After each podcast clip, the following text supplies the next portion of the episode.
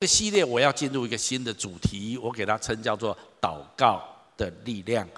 这个主题我相信关乎每一位上帝的儿女。如果你已经是基督徒，你已经信主，那么这个主题对你来讲是非常重要的，关乎我们生命的益处。那如果你说你还对这位神不太认识，你还只是来了解，只是想要更多的认识，那么对你来讲更是。重要，因为我相信透过祷告，你会更真实的认识这一位神。祷告确实是人类的一种普遍的行为，也许祷告的对象未必是一致的，但是内心的深处，每一个人在危急的时候，都有一种本能，都有一种冲动，不论是内心默默祷也好，或是大声的呼喊出来也好，总是觉得三号。Somebody 听得到我内心的呐喊，或者有人可以来帮助我。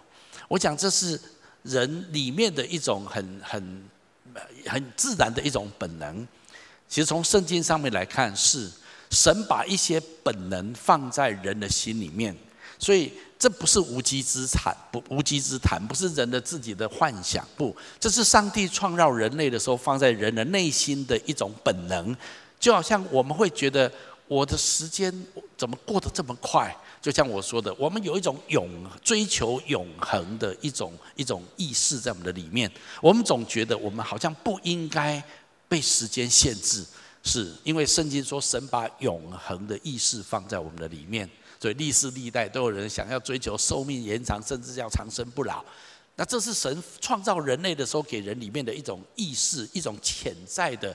本能想要追求这个东西，祷告也是一样。上帝把祷告的本能放在人的心里面，让人类总觉得好像有一个比他更高的神明，他可以向他来请求。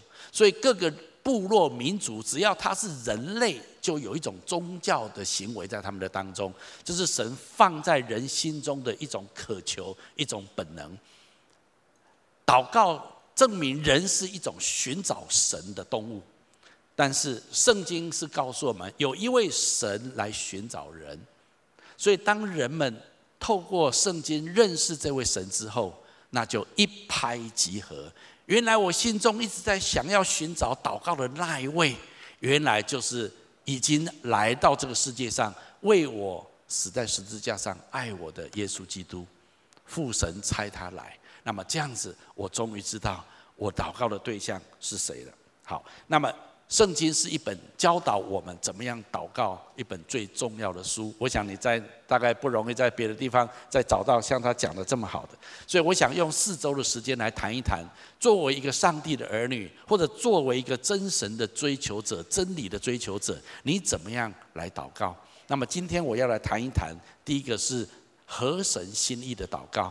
如果你要来祷告，那么什么样子的祷告是神所喜悦的？你知道，当你来到呃一个人面前，你要跟他谈话或跟他请求的时候，那你要讲跟他有一个对的对话的方式哈。那我想这样子，你们的对话、你们的沟通才能够持续，才能够通畅。那么今天我要先来谈一谈，立下一个这四个礼拜接下来发展的基础。什么是合神心意的祷告？讲到合神心意的祷告，我认为第一个先谈一谈什么叫做合神心意的祷告态度。意思就是说，在我还没有真正去祷告之前，我要用一个什么样子的心态来到上帝面前来跟他祷告。我认为这个很重要。如果你要去跟你的爸爸说话，或者要跟一个比你呃你的领袖，不管在职场上或在呃这个地位上比你更重要的人面前，要来跟他讲话之前，我想。你要有一个预备一个对的态度，那么这个沟通、这个讲话就会让你得到很多的祝福。那如果你是抱着一个非常叛逆、非常生气、很多的错误的态度的话，我想大概也很难有效的沟通哈。那所以我们也要来谈一谈，但我们跟神对话，我们跟神祷告，有哪一些很重要的态度是圣经特别要提醒我们或教导我们的？我认为这个很重要。我告诉你啊，这个都跟我们自己的想象有时候不太一样哦。第一个很重要的态度就是，你要以儿女的身份来向父亲请求。哦，这件事情非常重要。圣经告诉我们，当我们信耶稣基督的时候，我们就被赋予一个新的身份，这个身份叫做上帝的儿女。所以，当每一次你祷告的时候，你要以儿女的身份。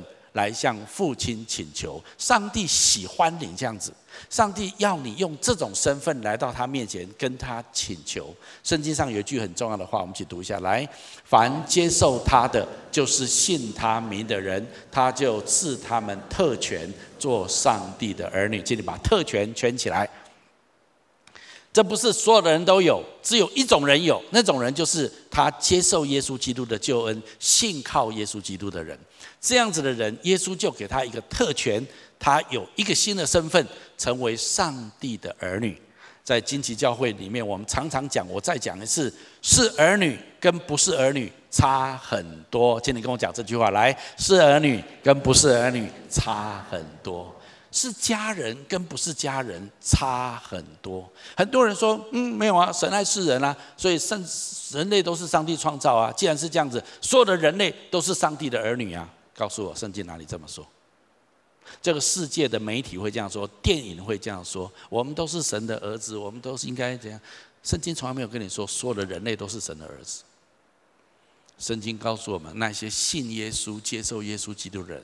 他们得到一种新的身份特权，叫做上帝的儿女。你知道，在我们华人的文化背景里面，我们特别感受到这件事。你是这个人家的孩子，跟你不是这个人家的孩子是很不一样的啊。虽然你跟我很好啊，那我跟你也很好。那你爸爸很有钱，你爸爸财产留给你，那我们是那么的好的朋友，你为什么你爸爸财产不留一点给我？那很抱歉，因为。你就不是我爸爸的儿子，阿门吗？啊，所以这这个是很清楚的东西，所以是儿女跟不是儿女差很多。我印象最深刻感受到这件事情，是我小时候，我印象很深刻，应该是我小学一年级或二年级的时候，那个时候台湾社会刚刚有电视而已哈，所以很少人家里面有电视。那时候我也不知道。这就是什么事？我只是有一天突然，因为上半天课嘛，下午就闲闲的没事干，就在家里面那个社区那个巷子里面晃，然后就发现奇怪，有一个巷子的有一个家人，他们家的门口挤了一些人，不知道大家在看什么哈，然后我就很好奇的跑过去看，一看，哈，就是。黑白电视，一开始黑白电视，那我不知道那是什么，我觉得哇，好有趣哦啊，里面好像在放卡通一样哈。那外面有一些人，那里面更多人哈。那我就在外面看看看，然后我就觉得哎，我比较想到里面去看，所以我就挤挤挤挤，那小小的一只，然后挤到里面，我就坐到电视最前面的地方，就坐在那地方在那看。当我坐下来没有多久之后，有一个大人拍我的肩膀，吉娜，李启相啊，这样哈，就是说小孩子你是谁啊？啊，那样，那我说嗯，那我我我。我我我我来我来看这个啊，那出去出去就这样子，就叫我出，也没有骂我，也没有没有就叫我出去，因为后来我就出去了，因为我不是他的孩子，我不是他邀请进到房子里面去的人，所以我站在外面跟路人甲、路人乙在窗户外面啊啊这样啊，但是因为很小一只，所以都看不到。那一次我感觉好挫折，我觉得我好想做他家的儿子啊，你知道吗？啊。这是我人生第一次很深刻的感受到，是儿子跟不是儿子真的差很多。其实，在我们的生命当中是这样子，神在基督耶稣里面给你一个特权，你作为上帝的儿女，你来跟上帝祷告，跟天上的父亲祷告，这是神所设定的一个机制或者一种一种啊身份，以至于我们可以跟神祷告。其实我们都知道，孩子们。儿女跟父亲请求是天经地义的事，请你跟我说天经地义的事。任何人都知道，这也是上帝创造婚姻家庭很重要的意义。孩子们来到上，来到父亲面前，爸爸妈妈面前，跟爸妈请求要一些东西，这是非常自然的事情。但是关于这件事情，我们通常会有一点点，有一个部部分我们比较困惑，就说，是的，我知道我是上帝的儿女，我来跟父亲祷告请求东西。但是哈，那如果呢？我我我事实上，我这段时间我离神很远，我做了很多不好的事情，我觉得自己很糟糕。我知道神想到我，一定觉得很伤心、很难过。那我这样子一种状况，我可以去跟天父祷告吗？我已经无脸见江东父老啊！你知道我们华人说无脸见江东父老，就是连去谈话、去请求都不用了啊。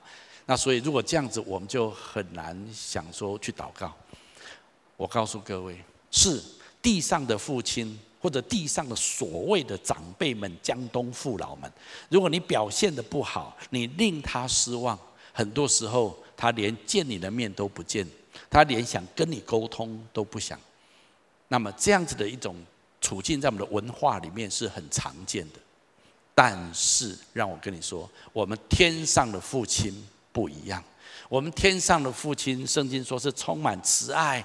怜悯的父亲，我们常常用我们地上的人生的生活经验来揣测，来试图了解神，觉得啊，如果是这样子，我就我就不好意思去见我的江东父老，就是不好意思去跟我的父母亲请求什么的。那如果同样的原则，我也不好意思来到上帝面前跟上帝祷告了。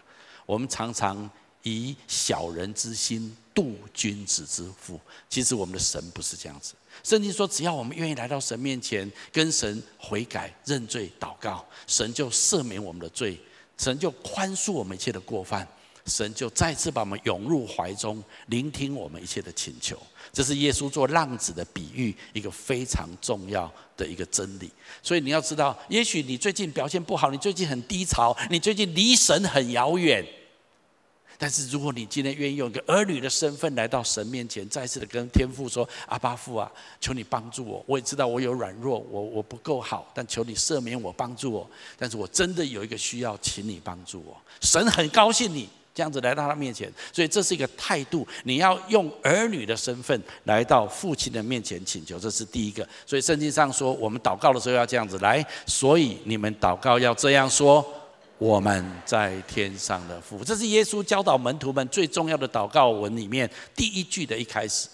耶稣说：“你们祷告的时候，你要知道你是儿女的身份，你跟天上的父亲来请求。好，这个角色定位要清楚。那这是第一个很重要的态度。第二个态度是，你要相信神必要垂听，而且神要回应你的祷告。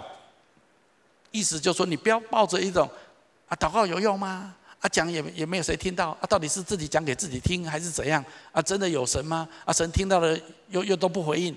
这有些时候我们带着一个很多的困惑来祷告。如果你心里面是带着怀疑、困惑、不太确定，那么这样子的祷告态度是错误的。神希望你用非常坚定的信心来到神面前祷告，跟神请求，那么神必要垂听而且回应。所以信心的态度是很重要的。耶稣常常在传道的时候，啊，因为人们的信心，他感动，他就回应。所以耶稣常讲这句话，我们一起读一下来：照着你们的信，给你们成全了啊！这是在耶稣医病啊，做很多神迹奇事里面，耶稣最常讲的话。那耶稣有一次，他回到他自己的家乡拿撒勒那边，圣经记载，耶稣诧异他们的不信。因为他们发现耶稣从小跟我们一起长大，没什么了不起嘛？怎么现在好像变成伟大的先知？怎么会呢？我才不相信呢！那因为他们不相信、不接受耶稣，所以耶稣在那个地方就不能够多行很多的神迹。这是圣经特别记载的。所以信心能够决定神能不能彰显他的大能在你的身上。当你来到神面前，你要相信神，他是一个垂听祷告的神，而且神会照着我所请求的来回应我。好，常常。我们有一些的问题在这个地方，但是我先讲一下，神喜悦你用信心来到他的面前。我们来读一下这段圣经节，来，人非有信，神的喜悦，因为到神面前来的人，必须信有神，且信他赏赐那寻求他的人。这段圣经影响我非常的深哈。这地方说，你如果来到神面前，你希望上帝喜欢你，那么有两个态度很重要。第一个，你要相信有神，你不能是无神论。你必须相信这个宇宙当中有神，这一件事情比较容易，因为百分之九十人都相信有神。第二件事比较难，就是你要相信这个神是好神，这个神是很愿意来祝福、赏赐那一些来寻求他的人。大部分的时候，我们想到神，哦，神好可怕啊，神啊，惧敬鬼神而远之啊，就最最好不要去碰。但是圣经说，你要相信神，而且这个神是很乐意祝福你、赏赐给你的神。哦，我很喜欢这段圣经节，所以你知道吗？神喜悦我们这样子来到他面前，来跟他请求，相信他愿意祝福我，相信他愿意为我生命的好处来回应我的祷告。好，这就是很重要的信心的态度。请你跟我说，信心的态度很重要。我发现最大的问题常常在这里，就是好啦，我也试着相信啦，我有跟神祷告啊。问题是神根本都没有听我的祷告嘛？是过去你的曾经可能有一些祷告、一些请求，你跟神说了，可是你发现。神好像充耳不闻，好像那些祷告石沉大海，然后你心里面就很挫折。那接着你就想了，那算了，不用祷告了，祷告也没有用，有讲跟没讲都一样。有时候我们里面就是会有这样子的感觉出来，这种感觉有时候很真实。好，在这地方，请你听牧师说啊，仔细听好，这个很重要哦。请问我们的神有没有听见你的祷告？我告诉你，神没有耳聋。圣经说神创造耳朵，阿门吗？啊。神听见你的没有啊？那为什么神都没有回应？好，关键是神怎么回应的问题。我在讲就说，神垂听，而且他会回应。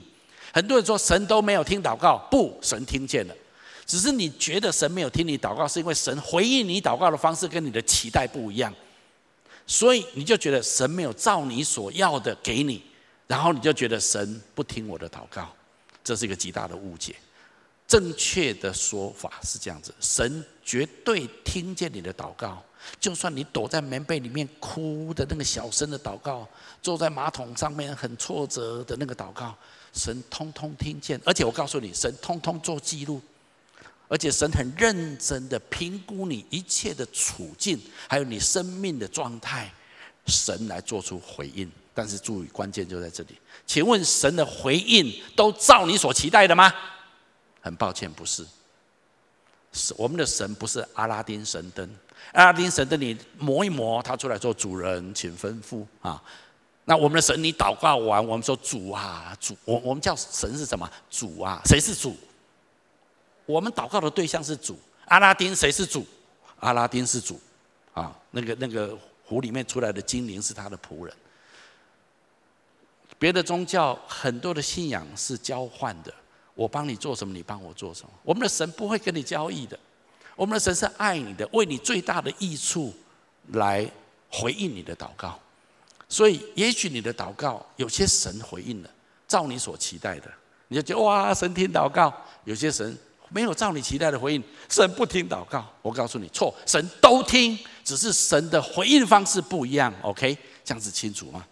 我在我回想我的人生。我生命当中也有很多事情，我祷告神垂听，那我就好高兴。但有些祷告我也承认神并没有照我期待的。我国中考高中，好迫切的祷告啊，真的神照我所祷告的回应我，我很顺利的考上台中一中。我那时候真的是信心大复兴，你知道吗？哈啊，那我高中考大学，我也觉得神照我祷告的来回应我啊，我觉得神是听祷告了，真感谢赞美主这样子哈。后来我大学毕业考预官，我们那时候要考预官，我们当两年兵啊。我也一样啊，国中考高中，高中考大学，一路的这样子顺遂。我考预官的，哇，就像前面两次，你要帮助我，让我考上预官这样子。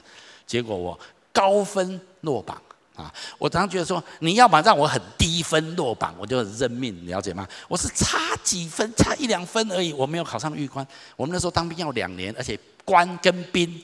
差很多，今天跟我说差很多，差很多，光是薪水就差很多了，你了解吗？然后待遇各方面都差很多。好，那我就觉得很挫折，很挫折。神并没有照我期待的让我考上预官，神并没有照我期待的带领我人生的道路。我的几段感情，神并没有照我期待的回应我啊啊！他们都很好，他们都很好啊，他们都很好。但是神最后给你的不是我当初一开始所期待的。今天做牧师绝对不是我期待的，请你相信我。我从来没有从小祷告主啊，有一天我要当牧师，求你带领我。没有，从来没有在我的祷告里面出现过。我要讲的是什么？有一些事情神回应你的祷告，照着你的期待回应，你就说神听了我的祷告。有一些事情神没有照我期待的来回应，我就说神没有听祷告。这样的说法是错误的，神都听。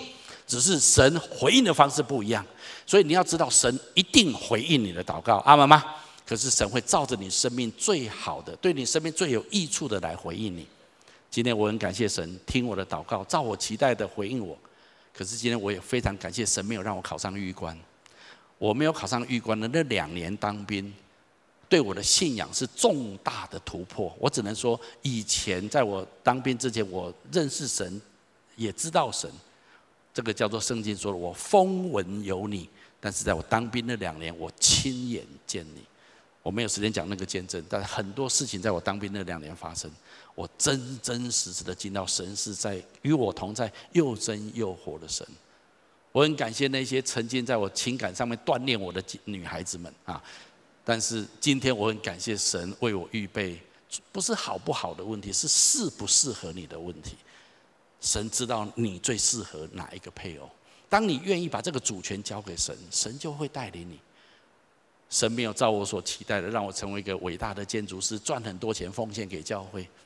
神让我就直接去建立教会，就这样子。这不是我的期待，所以我要讲的就是说，这就是神在我们生命中的带领。神绝对是听祷告的神，可是神用他的方式回应你的祷告，所以你要相信神真的要听你的祷告，而且要回应你的祷告。这是第二个很重要的态度。第三个，你要愿意凡事寻求神的旨意，这是一种很重要的态度。这个态度就是说，虽然我有点懵懵懂懂，不是很了解到底神的旨意是什么，但是我里面有一颗愿意的心，我很想明白，透过祷告明白寻求神的旨意。如果你有这样的心，我告诉你，神很难不回应你的祷告。圣经上有句话，我们一起读一下来。我们若照他的旨意求什么，他就听我们。这是我们向他所存坦然无惧的心。既然知道他听我们一切所求的，就知道我们所求于他的无不得着。圣经说，如果我们照他的旨意求，那么神就会来回应，真的照他听我们所求的。在这地方。常常很多人说，可是我不知道神的旨意是什么。那我也觉得我遵循神的旨意做的没有很好。我要这么说哈，一个人不需要完美，一个人不需要在神面前是一个完全遵循神旨意的人，神才听他的祷告。神要的是一颗愿意的心，你愿意往神的旨意方面调整，你愿意尽可能的去明白而且遵循神的旨意。你有一个愿意的心，而且你表达出这样子的态度。神就很乐意来回应你的祷告。你想想看，一个父亲，如果一个父亲跟一个四岁的小女孩说：“哎，妹妹啊，赶快，你的房间很乱，不要再看电视了，赶快把房间整理一下。”然后父亲就去忙他的了。经过三十分钟、半小时后，他再来看一下，发现他的小女儿。整理已经在整理房间，可是整理的哩哩啦啦，然后这个房间还是很乱啊。经过三十分钟，只拿起一两个玩具，但是在那地方摆来摆去、磨来磨去的这样子。也许父亲看着这个卡怎么手脚这么这么这么迟钝啊，然后就会很生气。你觉得会吗？我相信不会。父亲知道女儿还很小，他搞不好会去帮她一起去收拾她的房间。但是如果一样半小时回来之后，他看见他的女儿还是坐在那里看电视。那你觉得父亲会觉得怎样？就是你一点都没有想要听爸爸的话。我我的意思是这样子，你可能做得不好，你可能做得不完美，甚至你可能误会了神的旨意。但是你有一颗愿意遵行神旨意的心，这件事情是你祷告非常重要的态度。你不能来到神面前祷告说：“神啊，你帮我成就这件事。我知道这件事你不喜欢，我就偏偏要求你成就，求你。你你你你不能够叫神做勉强神不愿意做的事情。所以，一个愿意遵行神的旨意的态度，是你祷告很重要的态度。所以，圣经这么讲来，并且我们一切所求的，就从他得着，因为我们遵行他的命令，行他所喜悦的事。我再一次说，你不用做得很完美。你不用，你不用成为一个最圣人，不用。但是你有一个愿意的心，愿意遵循他的命令，愿意尽可能去行他所喜悦的事，这样子的态度会让你的祷告非常有力量。好，这就是我要讲，在我们真正开始祷告之前，我们要有一个合神心意的祷告的态度。你要知道你的身份是儿女，来到这地方跟爸爸请求。这个角色是很重要的，你要知道，爸爸很爱你，爸爸很愿意听你的祷告。第二个，你要相信我们的神听见了，而且他一定会回应。这个信任是很重要的。你相信神，神就很高兴你的信心，按照你最好的，神会来安排跟回应你。还有最后一个，你要有一颗愿意的心来明白遵行神的旨意。虽然做的哩哩啦啦，做的非常的呃呃，这个很很不成熟，但是你有一颗愿意的心，神都很愿意帮助你。好，这是有关于在祷告之前你所应该拥有的态度。如果你预备好这样的态度，好，那么你可以开始来进入第二个部分。我要谈一谈合神心意的祷告内容。我预备好了我的态度，那我来到神面前要祷告的时候，请问我到底怎么样的祷告的内容是合神心意的？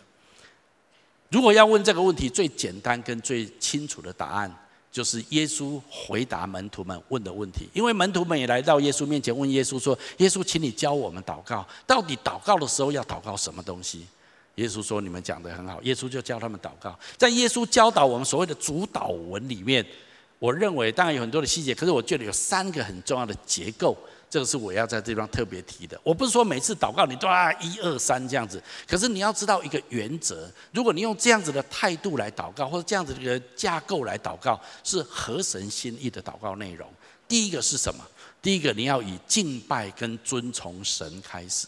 意思就是在一开始祷告的时候，你要先来赞美神，先来敬拜神，先来尊崇神，而不是一股脑的就把自己一大堆的问题全部都哗啦哗啦哗啦讲出来。合神心意的祷告，一开始你要来尊崇神，要来敬拜神。我们来读一下耶稣教门徒怎么说：来，愿人都尊你的名为圣。这是祷告的起先。耶稣教导门徒：“你们要从敬拜开始，你要先从尊崇神的名开始。为什么这样子？因为祷告，如果你聚焦在神身上，把神高高的举起来，把神的美德表扬出来，把神当得的敬拜跟颂赞归给他，其实很多时候，你已经不太需要做后面的请求跟祷告了。”因为你的焦点已经从你身上的需要、困难、问题转移到神的身上。我这样子稍微来描述一下，在敬拜神的当中，我们越来越脱离自我中心的状态，我们能够更聚焦于神。当我们更聚焦于神的时候，我们就更加的认识神。事实上，你的祷告能不能够更合神的心意？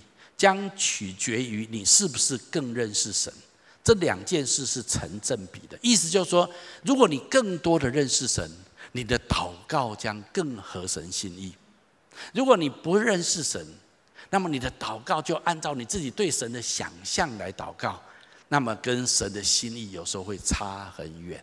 我们怎么样可以更认识神？不是一直聚焦在自己的需要跟环境的问题上面，可以帮助我们认识神？No。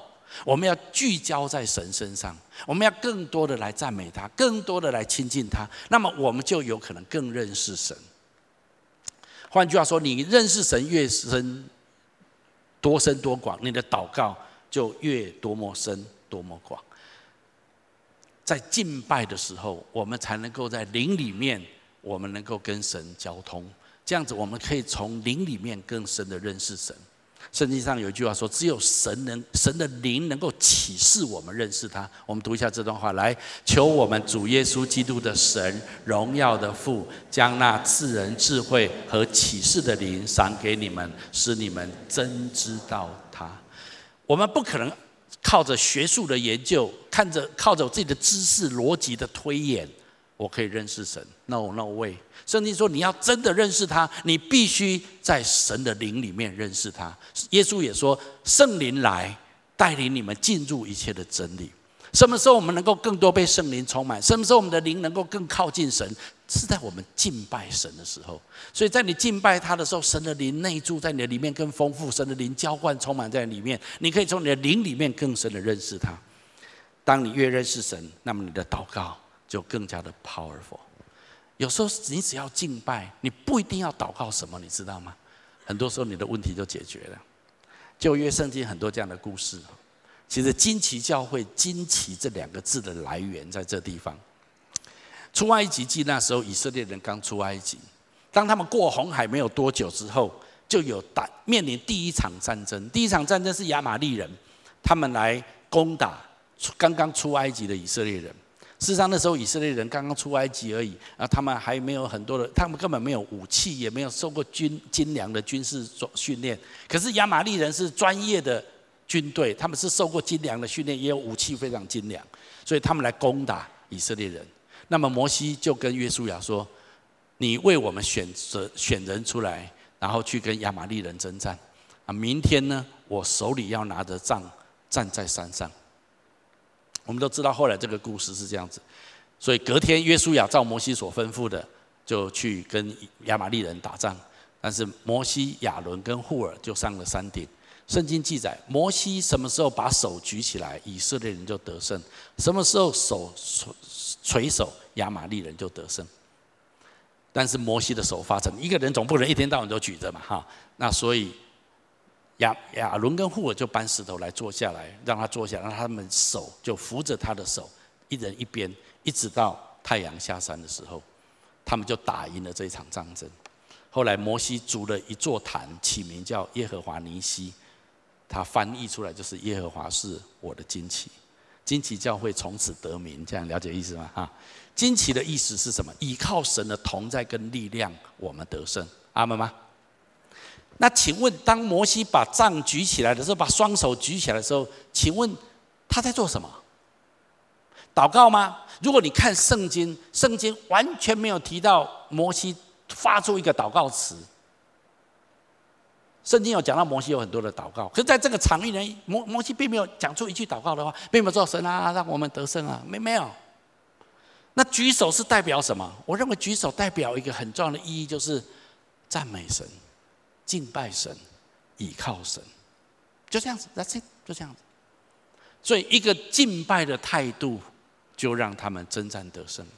你知道，有时候你面对人生当中很多的征战，你面临人生很大的困境的时候，你常常就会去去处理那件事情，或者为那件事情迫切的祷告。当然不是不好，也需要，但是你常常忘了一件事情，起来赞美你的神。起来敬拜你的神，因为你的神远比你的环境、你的处境、你的压力大太多了。这样子的故事在旧约圣经不止发生一次，在历史上还有另外一次，这是约沙法王。约沙法王那时候面临一个外邦的联军，摩押人还有亚玛这个亚门人，他们联军来攻打，情势非常危急，他们是打不赢的，因为联军太庞大了。约书亚宣宣告全国禁食祷告。后来有先知来跟他说：“神必为你们征战。”所以第二天，约书亚就跟大家商好商谈好，就说这样子，我们派出敬拜团在前面，然后军队在后面。所以你看这张图哈，前面是唱诗班的啊，穿着圣洁的礼服，走在军队的前面，赞美耶和华，说当称谢耶和华，因为他的慈爱永远长存。众人当唱歌赞美的时候，耶和华就派伏兵击杀那些来攻击犹太人的亚门人的这些联军，他们就被打败了。请问约沙法有没有说神啊救我们啊救我们？没有，他他他连祷告都还没祷告，说主啊你好厉害啊你好强啊哈利路亚赞美你，去去去去，事情就解决了啊。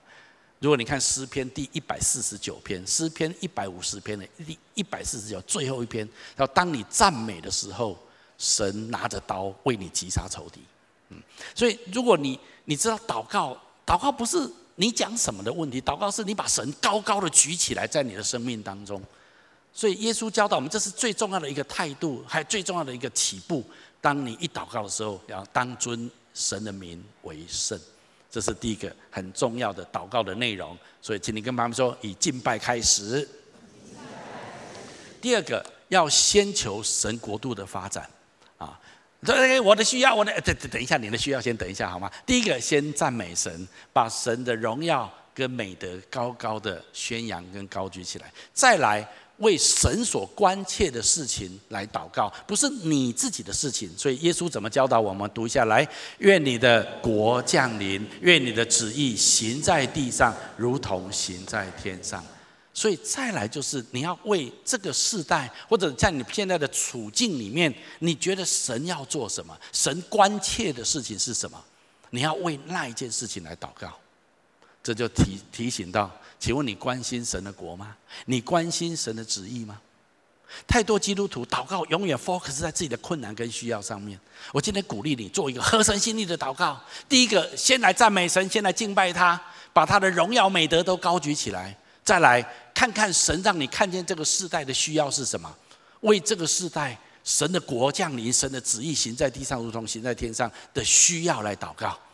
如果你这样子祷告，那么神要为你成就大事。你知道所罗门刚登基的时候，他接掌他的爸爸大卫，成为以色列新的君王。那个时候他年纪很轻，他充满恐惧。啊，有一天，他为这件事情在压力挣扎的时候，他在半夜里面，神在梦中向他显现。上帝就跟所罗门说：“你要什么？你可以跟我求。”哇！我我很希望神在梦中跟我讲这件事情。你知道所罗门怎么回应吗？所罗门就这样祷告：耶和华我的神啊，如今你使仆人接续我的父亲大卫做王，但我是年幼，不知道该怎么样出入。在你仆人住所拣选的民中，以色列民中，这民多到无可胜数。所以所罗门这样祷告：求你赐给我智慧，使我可以判断你的民，分辨是非。我才能够做一个公义的、正直的君王，不然我怎么能够领导这一些以色列百姓呢？圣经说，所罗门因为求这件事情就蒙主喜悦。我们看后来神怎么回应他，神就对他说：“你既求这事，不为自己求寿求富，也不求灭绝你仇敌的性命，单求智慧可以听颂，我就应允你所求的，赐你聪明智慧，甚至在你以前的没有像你的，在你以后也没有像你的。”你所没有求的，我也一样赐给你，就是富足尊荣，使你在地上的日子，列王中没有一个人比你的。请你跟旁边说，好棒哦！如果你有一个机会，神跟你说，你求什么都给你，请问你会怎么说？神啊，让我活到两百岁啊，让我有五个五亿啊，这样子哈。我就讲起一个笑话，有一个两对夫妻。六十岁，他们金婚那个结婚很多年哈啊，六十五岁的样子结婚金婚啊，五十年，他们在在那地方庆祝，那因为他们很恩爱，所以突然吃饭吃到一半，有一个小天使出现，天使说：“你们两个的婚姻太令我感动了，我现在给你们一个机会，你们可以求一件事，我一定答应你们，我给你个金金婚的礼物啊！”哇，这个太太好高兴哦，他说。天使问他：“你要什么？我要两张最贵的 cruise。我们我好喜欢跟我先生去搭那个 cruise。我们没有钱，我很想去租那个坐那个。”他说：“好，啪！哇，立刻两张最贵的 cruise 的票在他手中啊。”然后就问他先生：“那先生你要什么呢？”这个先生想了半天，他就跟他太太太太：“对不起，这是千载难逢的机会。可是我心中有个很深的渴慕，我一定要讲出来。”天使说：“没关系，你讲，我会帮助你啊。”他就说：“我要拥有一个年轻我三十岁的老婆。”啊！讲完之后，他太太很难过，天使也很遗憾。啊！刚刚才庆祝你们结婚，你有必要这样子吗？是，这是我的请求，我要。小天使已经讲了，答应他没办法。你真的要？真的要？天使好，啪一下，他从六十五岁变九十五岁，这样子。不要乱求，不要乱求。啊，为什么讲这个？这跟今天无关哈。我的重点就是说，你要知道，你求什么东西，先求神的国，先求神的旨意，在这个地上。当所罗门这样子祷告的时候，神赐给他，他没有求的，神也一样给他。你知道神喜欢你的祷告是什么吗？不是只是为你自己，而是为神的国度，为更大的需要祷告。惊奇教会刚开始的时候，我们的祷告是什么？就这一个教会来说，我们并没有祷告说，主啊，让惊奇教会成为一个一万人的教会，让惊奇教会成为一个最大的教会，让惊奇教会成为一个最有名的教会。我们我们没有祷告这个，我们只祷告一件事情：主啊，让惊奇教会差派出成千上万的宣教士，能够把福音传遍这世界更多没有听到耶稣基督福音的地方。我们没有求教会要有钱。或成为一个 mega church，要成为一个最多人，没有，我们没有求这。可是我们很渴望神透过这个教会，能够把福音传遍全世界。这二十五年来，我们所求的神正在做。我们没有求的，神给我们很多很多很棒的领袖，很棒的资源。我们没有求的，神也给我们。有人说这个叫做战略性的祷告，你要祷告战略策略性的。你不要祷告战术性的，你要祷告战略性的，就一个更宽大大的框架来祷告。神的能力是很 powerful 的，你不要说限说神的能力在在只是一些事情上面。你要相信神可以借着你做更大的事情。所以耶稣教导我们，当你祷告的内容祷告的时候，你除了第一个敬拜神之外，再来你要为神的国度更宽广的临到在这个地上来为这样的事情祷告。我必须很遗憾的说，大部分的基督徒 skip 掉第一个，skip 掉第二个，直接进入第三个。我需要这个，我要祷告这。你为我祷告，就为我的财务，为我的健康。我不是说这些东西不重要，可是耶稣教导我们的祷告，为敬拜神，为神的国度先。然后最后再为个人的需要，耶稣也没有拒绝我们，耶稣也知道我们需要好好的为我们个人的需要来祈求。圣经怎么说？我们读一下来，我们日用的饮食，今日赐给我们。所以后面耶稣讲到的都是比较是我们个人的需要。如果按照整个主祷文的百百分比来讲，其实为我们个人祷告的需要，耶稣讲的是比较多。可是前面耶稣告诉我们，那个次序很重要，就是第一个先来敬拜神，把他的伟大荣耀表扬出来，再来一个为神的国度的需要来祷告，接着再来为自己的需要来祷告。讲到我们日用的食，今日赐给我们。我记得一开始我读到这样的圣经节，或在做做为这些事情祷告的时候，我实在是有一些的困惑跟不了解。请问圣经上有没有说？为明天的食物，今天赐给我们，有没有这样说？圣经有没有说十年之后，我日用所需要的食物，今天赐给我？有没有这样讲？没有。如果你仔细看圣经，甚至耶稣后来跟门徒说：“一天的忧虑，一天担当就够了，明日自有明日的忧虑。”我告诉你哦，可是我们活在这个世界上，我们大部分人在忧虑什么？我们在忧虑，我老年的退休金到底政府还有没有给我留着？哈，我在忧虑我的存款够不够，让我继续能够活下去。可是神从来没有让你关切那些事情，所以说今天的食物，今天赐给我们。你知道神试着要跟我们说什么吗？神试着要跟我们说：我的孩子，你要活在一个跟我同行、依靠我活着。的生命状态里面，所有的弟兄姐妹听我说，什么是祷告？为什么神要我们祷告？因为祷告最重要的目的是我们跟神紧紧的连接，我们靠着神活在这个世界上，不是靠着你收入多少、你的存款多少、你有多少遗产。神试着告诉我们，跟神求，今天你需要什么？跟神求，神今天就满足你。这样讲有点很空泛，很不切实际嘛？是，就是这样子。可是神挑战我们。过这样的一个祷告生活，因为这件事情很困扰我，我必须这么说。我讲一下，我常常这样想：神既然是全能的神，他又是我我们的天父，他当然知道我需要什么，对不对？不然你什么都知道嘛，所以你知道我需要什么嘛。但是耶稣却教导我们说，我们要为今天所需要的食物跟日常所需要的，求神今天赐给我。哎，神，你不是知道我需要吃饭吧？你不知道我需要衣服穿，我需要房子住吗？这些还需要我讲吗？但是仔细的这件事曾经困扰我一段时间。我认为，既然神爱我，又是我的父亲，他应该不需要我的请求就主动供应我们，不是吗？事实上，如果你继续读这一段的耶稣教导我们的祷告文，我们会更惊讶的发现，耶稣要我们不仅为日用的饮食祷告，耶稣还要我们提醒神：神啊，你要赦免我，因为我已经赦免那些我很讨厌的人了啊。记得我已经原谅他主，所以你一定要原谅我啊！还有，帮助我不要遇见试探，救我脱离凶恶，等等这些事情。我说真的，这些事需要我跟神祷告、跟神说吗？你不是无所不知的神吗？你不是无所不能吗？而且你也很爱我，不是吗？你会眼睁睁的忍心看我遇见试探，进入那些凶恶吗？啊！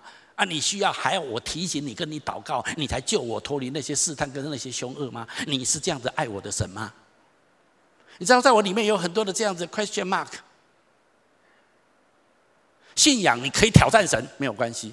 那同时就在这个过程当中，神要教你，也许为何你不自己主动给我食物，主动的赦免我，主动的救我脱离一切的试探跟凶恶？你为什么不主动一点？你要我讲吗？要我讲吗？你不治疗我吗？你不是很爱我吗？可是你知道，这是耶稣教导我们的主祷文啊。换句话说，你几乎每天要读这个主祷文，你了解吗？你要用这个主祷文来祷告。那为什么神要这样做？最后，我的学习。我不敢说我的答案是标准答案，但是我的体会跟学习是因为神要我们常常主动的跟他互动，因为神渴望跟我们建立关系，跟我们交谈，这样他可以介入我们的生活，与我们的生命深度交流，以至于我们可以越来越认识他。最终的目的是要引导我们的人生活出一个得胜的人生，因为我们只能够靠着神与神深深的连结，我们才能够胜过这个世界。我们来读一下这段圣经节，来，我将这些事告诉你们，要叫你们在我们里面有平安，在世上你们有苦难。神胜过世界，干我何事？除非我跟神紧紧的走在一起，我跟神深深的交流。我倚靠着神活着，那么他胜过世界，我就胜过世界，阿门吗？那如果我跟他，虽然我也是他，可是我离得很远。是的，耶稣胜过世界了，可是我完全被世界淹没。所以神做什么？神透过祷告这个机制，神把我们拉近跟他紧密的结合，甚至你每一天都要祷告。属灵的人都知道，祷告就是呼吸。请问呼吸比吃三餐更密，你同意吗？所以，其实你早上要灵修，但是请你跟旁边说，你要不住的祷告。从圣经来看，神给我们的原则就是这样子。这稍微回答我。后来我当爸爸妈妈之后，我终于也稍微了解，为什么神要我们连小事都跟他求，连一些日常生活所需要都跟他祷告。我体会一件事情，说了爸妈应该同意我。请问，当你的孩子上大学的时候，之后什么时候才会找你？哎哎哎，当过爸爸妈妈，还聊聊你聊啊。他们有需要的时候才会找你。他们如果自己很多钱，可能半年一年都不会跟你联络，不是啊？当然这样子我们要检讨了哈，要检讨啊。只是我在讲说，这是人之常情。那人况且是这样子。那如果我们跟神之间，如果我们觉得反正我自己活着都很好，没有神也没关系。但你当然不，当然不会跟神深度交流。你不需要依靠神活着。如果你不需要依靠神活着，不可能胜过这个世界。你活在世界，直播一百年过去就水过船，船过水无痕。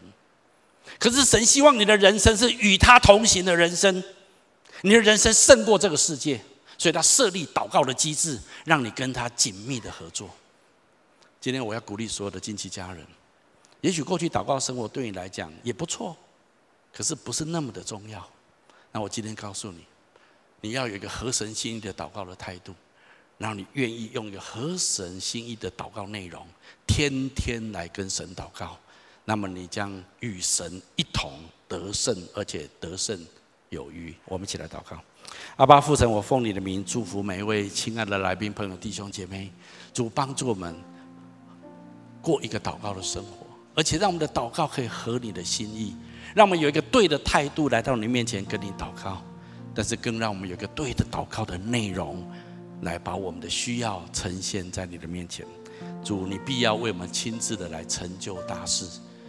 我求你的大能运行在我们的当中。我要请大家继续把眼睛闭着。在我预备这篇信息的时候，我感觉有一些人的光景，容许我们用一些话来鼓励你。我觉得我们当中有人，你正祷告一些事情。而且一段不算短的时间，但是神似乎没有听你的祷告，神好像没有回应你的祷告。今天我觉得圣灵要在这地方鼓励你，不要放弃你对神的信心，你要继续相信神，继续跟随神，不要因为这一个祷告的事件，好像这件事情神没有，好像神没有回应，神没有垂听，或神没有任何的作为。以至于你就不祷告了，你就不再为别的事情祷告。你觉得祷告好像没有用，请你不要这样做。那一件事情我的领受是说，神说时候到了，他必向你显明他的心意。可是不要因为那件事情卡住你的祷告生活，不要那件事情卡住你对神的信心，那么对你就太亏损了。这是第一种人，我要鼓励你，相信神，继续的祷告。第二种人，我觉得我们当中有人，你被神呼召成为一个代祷者，你自己知道我在说的，可能就是你。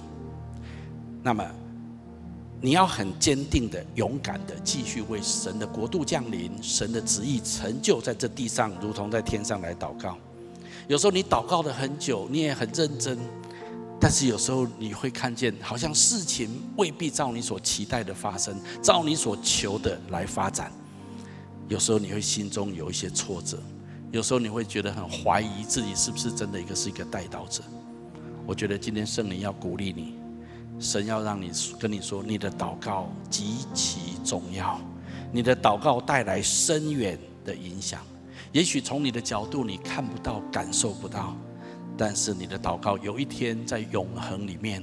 你会看见你祷告带出来那美好的果效，跟发挥重大的影响力。我好像看到一张一个图片，就是一个拼图。这拼图里面有千千万万个拼图，每个拼图都不大小小的。你好像是其中一个拼图一样。可是这个整个大拼图如果缺了你那一块，这整个拼图是不完整的。我觉得神要鼓励你，你的代祷对神的国度是极其重要的。我要来鼓励这样子的人。最后一种人，我觉得在我们当中有人。神今天呼召你，借着祷告来认识他。过去你太忽略祷告，或者祷告对你来讲只是轻轻的带过，可能三餐祷告一下啊，聚会的时候祷告一下，但是你个人的生命并没有真实的祷告的生活。我觉得今天神呼召你悔改、回转，成为一个祷告的人。神说：“因为我要使用你来祝福跟改变。”这个世界，带来施展我的大能，所以你必须要懂得怎么样跟我同工，跟我讲话，跟我交流。我相信神呼召你来跟他讲话，来成为一个祷告的人。特别我的感动是，如果我们当中有人你是夫妻，都是基督徒，都是神的儿女，那么我今天更给你一个很重要的呼召：夫妻同心合意的祷告，是一把关键的钥匙。你们开的天上就开，你们关的天上就关。我今天要鼓励所有的夫妻，不要轻看你们两个人同心合意的祷告，不管是为家庭、家人，还是为这个时代、为国度祷告，都是非常 powerful 的。我要请大家继续把眼睛闭着，在我们当中或者在分堂点，可能有人你还不是基督徒，或者你还不太确定你跟这位神之间的关系，有时候你心中也有一些的呐喊。可是你不太确定这些谁听得到？让我跟你说，神都听见。所以神今天把你带到这个聚会，听到这篇的信息，因为神要你成为他的儿女，神要你知道，你祷告是一个很清楚的对象，有一位慈爱的天父，他等你很久啦，他要来进入你的生命当中，听你的祷告，回应你的祷告。也许你要我说，那我应该怎么做呢？就像我刚刚说的。你要先得着一个特权，得着一个新的身份，做上帝的儿女。